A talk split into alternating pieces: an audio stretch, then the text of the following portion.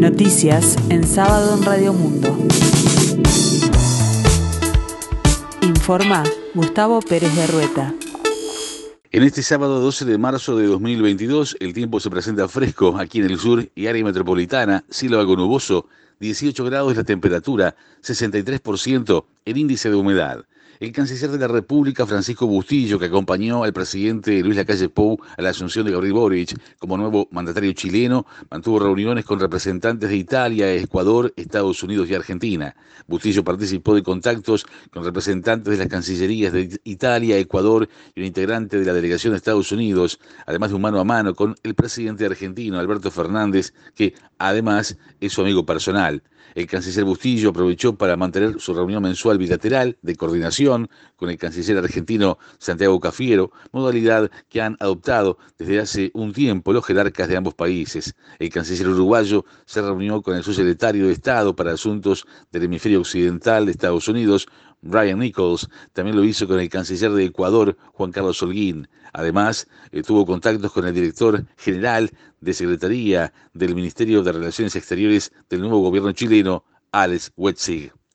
El plan del Ministerio de Salud Pública para terminar con las cirugías de coordinación atrasadas por la pandemia quedaría al día a fines de abril, afirmó el ministro de Salud Pública Daniel Salinas. Viene muy bien, realmente se están cumpliendo los objetivos, indicó. Salinas sostuvo que la ola de Omicron de enero y las licencias de los médicos y los técnicos rezagaron el objetivo del ministerio de ponerse al día en marzo. No van a haber cirugías atrasadas para fin de abril, afirmó el ministro, y remarcó que el atraso no afectó las cirugías de urgencias y las oncológicas.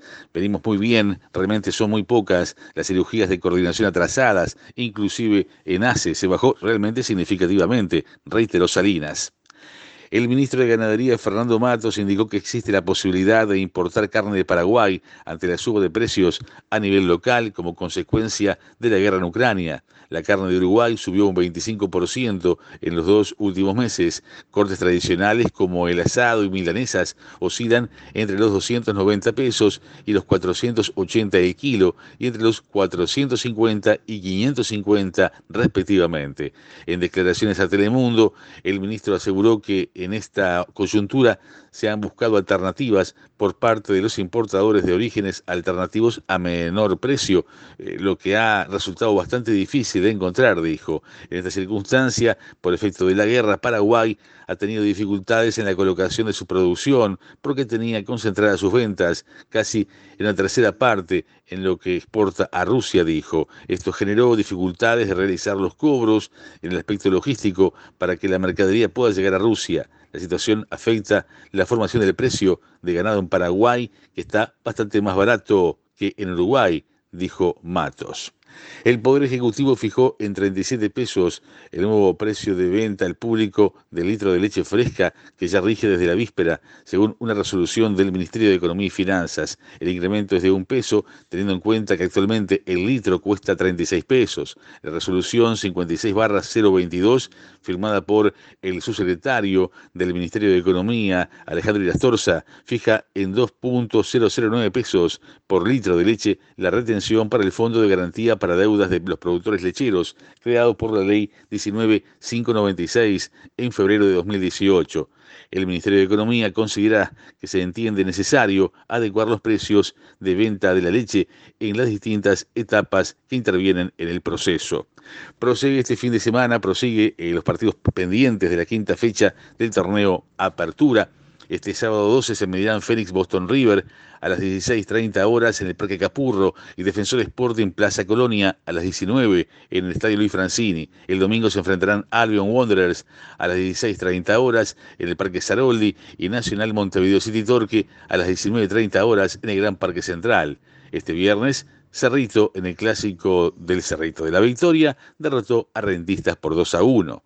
Finalmente se sorteó el sudamericano sub-20 femenino, el cual se disputará en el estadio Nicolás Chaguán de la ciudad de La Calera, en Chile, desde el 6 al 24 de abril y otorgará dos cupos al Mundial, que se disputará en Costa Rica en agosto. Uruguay integra el grupo B junto a Brasil, con quien debutará Paraguay, Ecuador y Bolivia. Chile, Colombia, Venezuela Argentina y Perú conforman el Grupo B. La Unión Europea importará productos agrícolas de países como la Argentina, Canadá o Estados Unidos si la guerra en Ucrania continúa afectando el abastecimiento de alimentos, afirmó el primer ministro italiano Mario Draghi al analizar los debates de la cumbre europea de Versalles, Francia.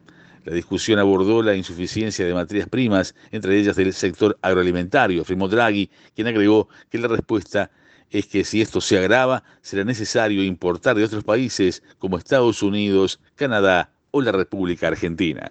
El tiempo continúa fresco aquí en el sur y área metropolitana, cielo algo nuboso, 18 grados la temperatura, 63% el índice de humedad. La máxima esperada para hoy, 23 grados. Más noticias en sábado, en 60 minutos.